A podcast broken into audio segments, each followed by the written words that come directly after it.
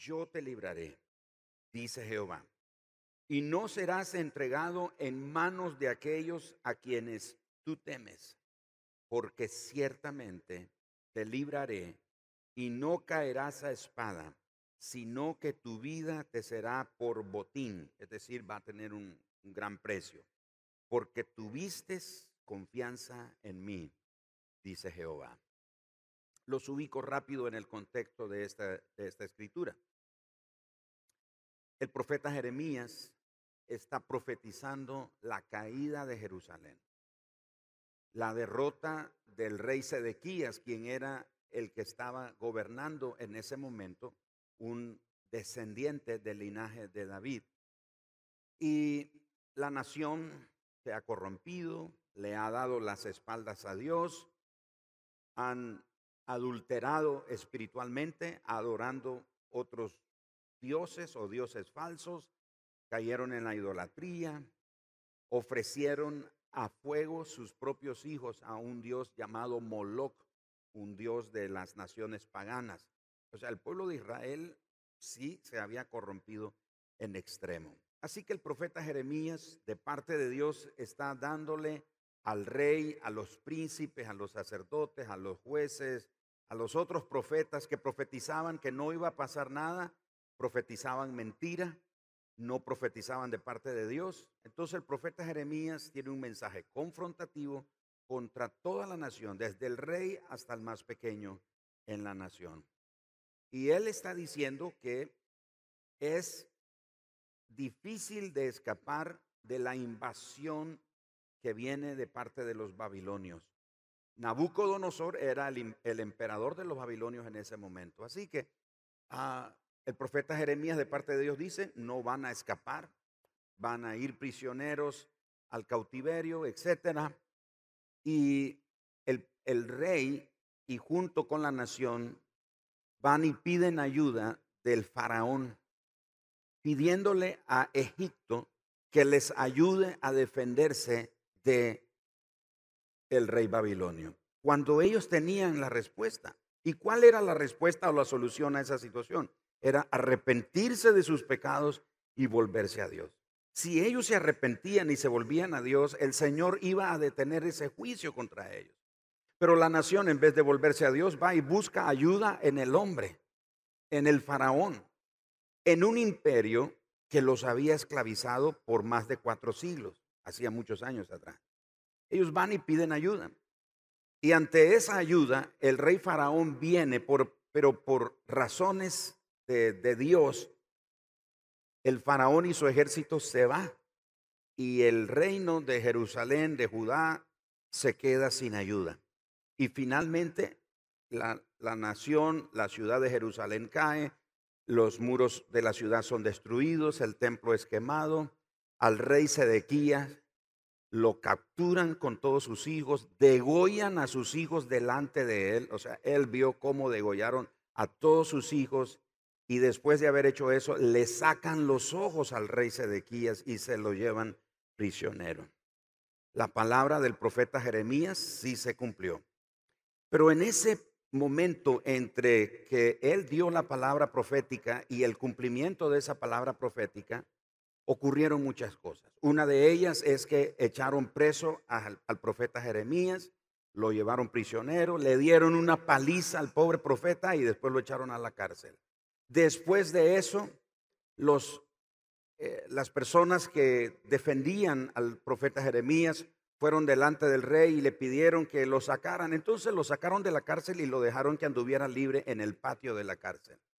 Pero de nuevo otros van y le dicen al rey, no, este Jeremías solo está profetizando cosas malas y lo meten en una cisterna, eh, en un pozo diríamos en un pozo, pero ya no había agua en ese pozo. Lo único que había era lodo. Entonces dejan caer al profeta Jeremías ahí y se va casi hasta la cintura de lodo. Y aparece en escena este hombre que se llama Evet Melech, que interesantemente no era judío, era un etíope, era un negrito de Etiopía. Y este etíope no siendo judío, no siendo del pueblo de Israel, va delante del rey y aboga por el profeta Jeremías. Entonces el, el, sacerdote, eh, perdón, el rey Sedequías le dice a este Edet Melech, ok, busca 30 hombres que no se den cuenta los que lo echaron ahí y rescátalo. Y lo sacan al profeta Jeremías. Ese es el contexto de estos versículos que acabamos de leer.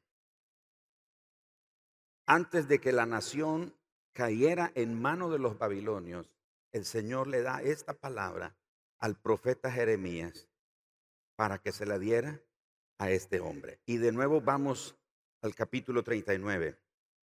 Vino palabra del Señor, verso 15, a Jeremías estando preso en el patio de la cárcel. Ya no estaba en el ese lleno de lodo. Y le dice, ve y habla con Ebed Melech, un etíope.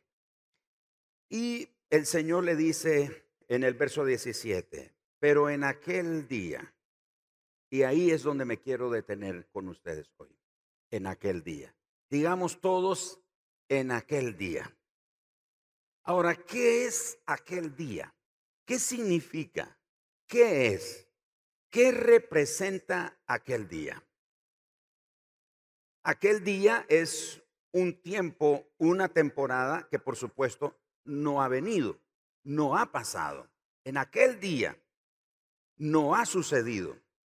En algún momento, en aquel día puede referirse a algo que pasó en el pasado, valga la redundancia, pero de acuerdo al contexto es un momento que todavía no ha ocurrido. ¿Y a qué se refiere en aquel día? Al día cuando los babilonios iban a entrar a la ciudad de Jerusalén, la iban a quemar, iban a matar a toda la gente, se iban a llevar cautivos a los más fuertes, a los pobres los dejaron ahí en la ciudad viviendo en las ruinas. Y ya les conté lo que hicieron con el rey Sedequías, sus hijos, etcétera. Era un día de calamidad, era un día de destrucción, era un día de angustia, era un día de dolor. En ese día, dice el Señor, en aquel día, cuando eso suceda, el Señor le da a este hombre tres promesas que las veremos en unos minutos. Pero fíjense ustedes que en la Biblia aparecen momentos en los que el Señor dice, por ejemplo, que vamos a tener un día de conflicto. Vamos a tener un día de conflicto. Todos vamos a enfrentar algún día de conflicto en nuestra vida. ¿Y qué es un conflicto? Una batalla, una presión, una dificultad. Pero el Salmo 21 dice, Jehová te oiga en el día de conflicto. Y me encanta cómo dice, el nombre del Dios de Jacob te defienda. Ahora, uno dice, ¿y qué hago con el nombre? Yo necesito a la persona que me venga a defender. Es que mis amados hermanos, en relación a Dios, si tenemos el nombre, tenemos a la persona. Así que el Señor le dice aquí por medio del salmista, el nombre del Dios de Jacob te defiende. En otras palabras, el Dios de Jacob, la persona, el poder, la grandeza, la virtud del Dios de Jacob te defienda en el día del conflicto. Otros vamos a tener el día de fin de plazo. Puede ser el fin de plazo para una situación difícil o adversa, un juicio, una amenaza, una demanda, una deuda, una cita médica, una operación, un dictamen médico. Todos en algún momento hemos enfrentado o enfrentaremos el día de fin de plazo, que se acaba el tiempo. Y después de eso no sabemos lo que va a suceder. ¿Me estoy explicando? El día del mal. La Biblia habla del día del mal. En el Salmos capítulo 27, verso 5, porque Él me esconderá en su tabernáculo en el día del mal. Mis amados hermanos, todos en algún momento, de una u otra manera, enfrentaremos el día del mal. Pero no temamos, porque el Señor dice que en el día del mal, Él nos esconderá en su tabernáculo. Dice, me ocultará en lo reservado de su morada. Sobre una roca me pondrá en alto. Es decir, nos pondrá en un, en un lugar tan alto que nada o ningún tipo de amenaza nos podrá alcanzar, porque el Señor nos tiene bajo resguardo. Así que el día del mal lo vamos a enfrentar en algún momento. El día del mal tiempo. El día del mal tiempo también ocurre. Salmos capítulo 37, verso 18 y verso 19 dice, conoce Jehová los días de los perfectos y la heredad de ellos será para siempre. No serán avergonzados en el mal tiempo y en los días de hambre serán saciados. No van a ser avergonzados en el mal tiempo. Ahora escuche esto, hermano. A veces nosotros estamos orando, Señor, líbrame de ese día del mal. Pero no vamos a ser librados del día del mal. Lo vamos a enfrentar. Pero en el día del mal el Señor nos guardará. ¿Alguien dice amén? Porque así es. Si usted está orando, Señor, no, yo no quiero pasar eso, lo vamos a pasar. Lo querramos o no, lo vamos a pasar. Pero cuando lo pasemos, no vamos a estar solos. La providencia divina se manifestará de formas diferentes para ayudarnos. Otro episodio, hablando de aquel día, estoy haciendo uso de varias expresiones en la Biblia que describen aquel día. Aquel día puede ser también el día de las malas noticias. No sé cuántos hemos recibido malas noticias. Alguien ha recibido malas noticias y no hay nada malo en recibir malas noticias. O sea, es malo desde nuestra perspectiva humana. Pero no se nos olvide que el Señor está en control de todo. Yo estaba haciendo un viaje este fin de eh, jueves y viernes en la ciudad del Rama en un evento para pastores y cuando llegué a casa mi esposa me recibió con una mala noticia. Uno no se programa y dice, bueno, este día voy a tener una mala noticia o dentro de tantos días voy a tener una mala. Uno se levanta y uno no está pensando en mala noticia, ¿sí o no? Pero la mala noticia va a llegar. ¿Qué vamos a hacer en el día de las malas noticias?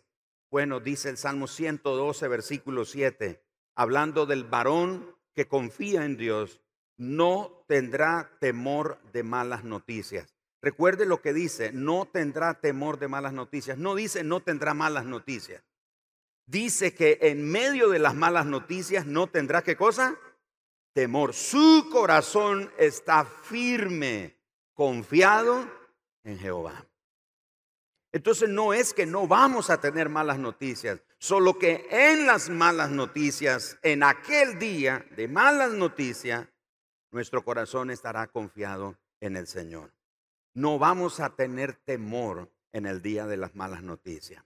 El día de lo inesperado es muy parecido al día de las malas noticias. Es algo inesperado, usted no lo planeó, usted no se programó, es algo inesperado, algo que usted no tenía planificado.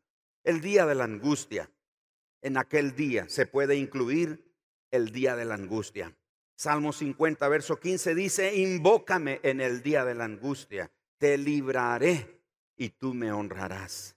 Salmo 59, 16 dice, pero yo cantaré de tu poder y alabaré de mañana tu misericordia, porque has sido mi amparo y refugio en el día de mi angustia. Y Salmos 86, verso 7 dice, en el día de mi angustia te llamaré porque en ti, porque tú me respondes. En el día de mi angustia te llamaré porque tú me respondes. En aquel día incluye también el día del quebranto, el día de la hambre, del hambre o la escasez, y ya vimos que en los días de hambre seremos saciados. Pero está en aquel día, incluye también el día malo. Está el día de malas noticias, está el día ah, del mal, del pecado o de la perversión, pero está el día malo. Y en el día malo, Salmos 41, Verso 1 dice, bienaventurado el que piensa en el pobre. En el día malo lo librará Jehová. En el día malo. Lo vamos a enfrentar, pero el Señor nos librará. El día de la adversidad está incluido también dentro en aquel día. El día de la adversidad, Salmos 49, verso 5 dice, ¿por qué he de temer en los días de adversidad?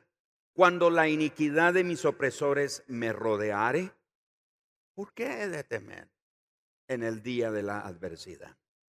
En aquel día incluye el día de temor. Y en el día de temor, Salmo 56, 3 dice, en el día que temo, yo en ti confío. En el día que temo. O sea que vamos a sentir temor. Pero en ese día que sentimos temor, vamos a confiar en el Señor. Está el día de aflicción, está el día cuando clamamos al Señor y hay momentos cuando clamamos y pareciera que Dios no responde o no quiere saber nada de nosotros. Pero en todos estos tiempos, en todos estos días, siempre vamos a ver la mano del Señor. En la Biblia, mis amados hermanos, si ustedes pueden tomarse esa tarea si gustan, ustedes van a encontrar una gran cantidad de referencias en cuanto a la expresión en aquel día. Si ustedes buscan en una concordancia o en un diccionario bíblico o en su aplicación de Biblia, usted puede escribir en aquel día y se sorprenderá la cantidad de veces que aparece en la Biblia la, expresión en aquel día. Yo encontré muchas, pero quiero solamente usar dos que son para mí las más fuertes, diría yo. Juan capítulo 16, verso 23 dice, en aquel día, ¿y quién está hablando? Está hablando Jesús. En aquel día no me preguntaréis nada. De cierto, de cierto os digo, que todo cuanto pidierais al Padre en mi nombre, os lo daré. ¿En qué contexto está Jesús usando esas palabras? En el contexto cuando Él está hablando de que les conviene que yo me vaya. Porque si yo no me voy, el consolador no vendría. Y dice Jesús, no se preocupen, no los voy a dejar huérfanos, les voy a mandar otro consolador. Y esa palabra otro es uno igual a. No es diferencia, no hay diferencia entre Jesús y el Espíritu Santo. Jesús dice, les voy a dejar otro consolador, uno que es igual a mí. Así que en ese contexto en el que Jesús está por irse, está despidiéndose de sus discípulos, Él les dice en aquel día. ¿Y a qué se refiere con aquel día? Se refiere al día en que el Espíritu Santo habría de venir sobre los creyentes. Y aunque nosotros no estamos, por obvias razones, en el día del aposento alto, pero toda persona que recibe a Jesús en su corazón, el Espíritu Santo viene a morar y a habitar en su vida. Así que para nosotros también se cumple ese versículo cuando Jesús dijo, pero en aquel día. En aquel día se refería al derramamiento del Espíritu Santo en el día de Pentecostés. Pero después de eso se refiere a todos los días o a cualquier día de la historia donde haya un ser humano que se rinde al señorío de Jesucristo, se arrepiente de sus pecados y reconoce que necesita un Salvador, ese es Jesús, en ese momento el Espíritu Santo viene sobre él. Y para esa persona la promesa es, todo lo que pidas al Padre en mi nombre, yo lo haré. En aquel día. Por eso le digo, hay una gran cantidad de referencias en la Biblia sobre esa expresión en aquel día. La segunda que quiero usar hoy es Juan capítulo 16, verso 26. Y escucha lo que dice. En aquel día, repitamos todos, en aquel día. Dice, en aquel día pediréis en mi nombre. Y no os digo que yo rogaré al Padre por vosotros. Miren qué poderoso esto. ¿En qué contexto Jesús está usando esas palabras? En el contexto, después de haber hablado que el Espíritu Santo iba a venir, Jesús dice, la tristeza, el gozo de ustedes se va a convertir en tristeza, porque por haber creído en mí, el mundo los va a rechazar. La gente se va a burlar de ustedes, la gente los va a menospreciar, los van a matar, los van a perseguir, los echarán en la cárcel por cuanto, de, por han puesto su fe en mí, etcétera, etcétera. Es en ese mismo contexto que Jesús termina diciendo, en el mundo tendréis... ¿Qué cosa dijo Jesús? En el mundo tendréis qué cosa? Aflicciones, pero, gritemos todos, pero, porque ese pero le da vuelta a la tortilla. Ese pero le da vuelta a la página y dice, van a tener aflicción, pero cambia el panorama. Confíen, yo he vencido al mundo. Me encanta lo que la versión amplificada en inglés, cómo tradujo esa expresión, porque yo he vencido al mundo. Me fascina lo que dice. Lo transcribió de esta manera, o lo tradujeron de esta manera. Es, yo le he quitado todo poder al mundo y no los puede dañar. Es increíble. Así que en ese contexto de que vamos a tener aflicciones, Jesús se refiere en aquel día. ¿A, qué día se refiere? A todos los que acabo de mencionar. El día de la angustia, el día de la aflicción, el día del quebranto, el día del mal, el día de la maldad, el día de la enfermedad, el día de las malas noticias, el día de la dificultad. Todos en aquel día, dice Jesús. Vamos a decirlo todos otra vez. En aquel día y mire qué tremendo. En aquel día pediréis en mi nombre. Hmm. Y no os digo que yo rogaré al Padre por vosotros. Yo no sé de la lista que describí hoy, de lo que incluye en aquel día, no sé en cuál de esos usted se encuentra le quiero decir que en cualquiera de esos días que usted se encuentre, le puedo asegurar que Jesús está intercediendo por usted delante del Padre. Y yo sé que la religión tradicional nos dice que es María y respetamos y honramos a María porque ella es la madre de la humanidad de Jesús ella no es la madre de Dios. Y no voy a entrar en ese detalle ahora, pero honramos que ella es la madre de la humanidad de Jesús. Es una mujer virtuosa, temerosa, humilde, sencilla, y todos deberíamos de seguir el ejemplo de humildad de esta mujer. Pero María no intercede por nosotros. Los santos no interceden por nosotros. Los papas no interceden por nosotros. Los pastores no interceden por nosotros. Los misioneros, los apóstoles, los profetas, nadie intercede por nosotros delante del Padre. El único que intercede delante del Padre es Jesús. Y sí, vale dar un aplauso al Señor.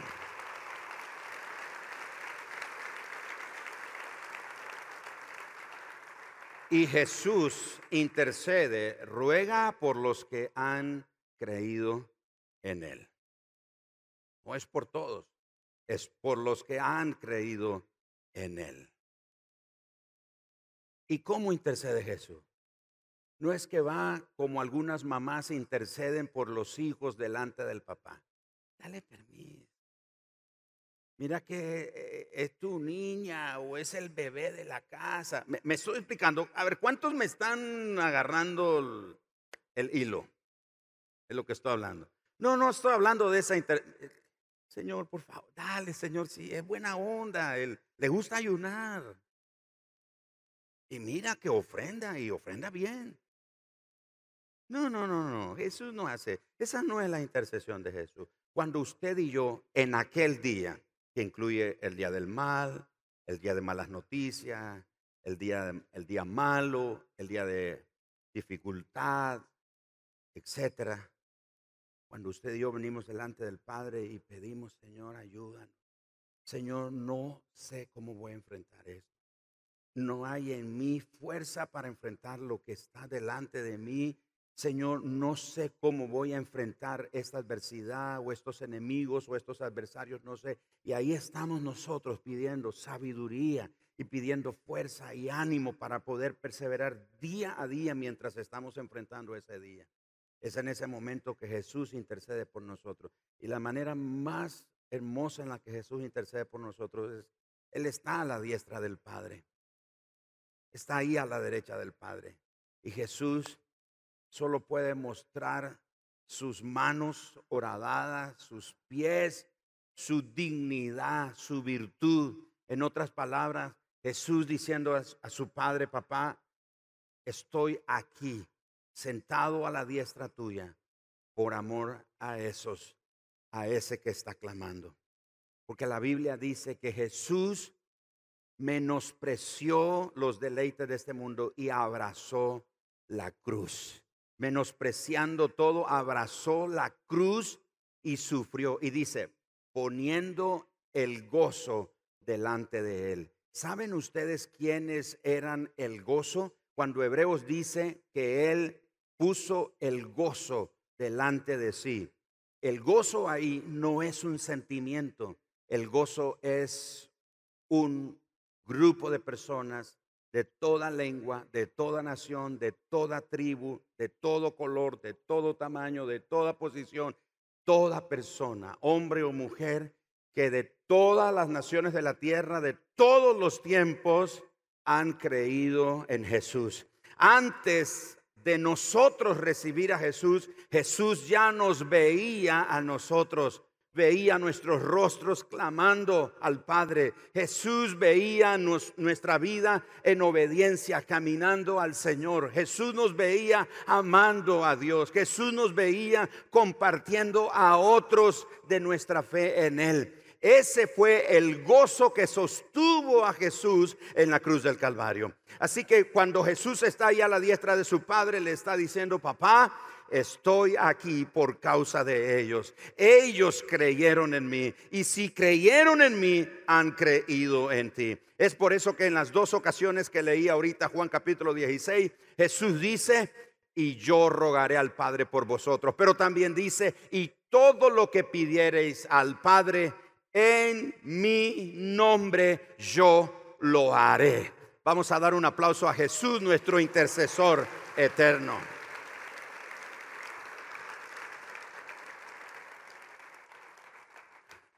Terminemos con Jeremías 37, 39, perdón, verso 17.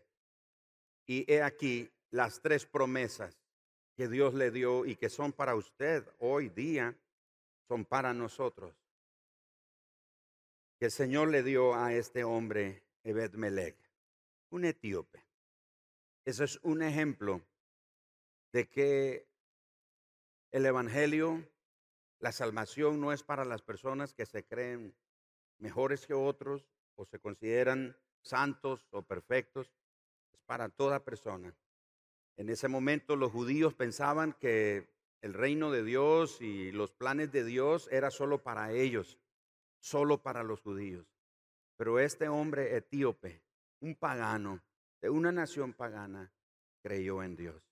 Es un ejemplo de lo que hoy sucede todos los que creemos en Cristo, sin importar de dónde venimos, nuestro trasfondo, nuestro origen, si creemos en Jesús, Él perdona nuestros pecados, nos cambia, nos transforma, nos hace hijos de Dios y nos hace herederos de Dios y coherederos con Él. Verso 17. Pero en aquel día, número uno, yo te libraré. ¿Sabe qué pasó? Este hombre fue literalmente librado por el Señor. Yo te libraré. Número dos, no serás entregado en manos de aquellos a los que tú temes. No vas a ser entregado. Los que te persiguen no pondrán sus manos sobre ti. Es lo que está diciendo el Señor. Y puede ser que algunos de nosotros hoy día no le, tememos a personas, pero puede ser a circunstancias. Puede ser a, un episodio, a un momento, a una situación en nuestra vida, a un problema, a una necesidad, a una enfermedad, no sé.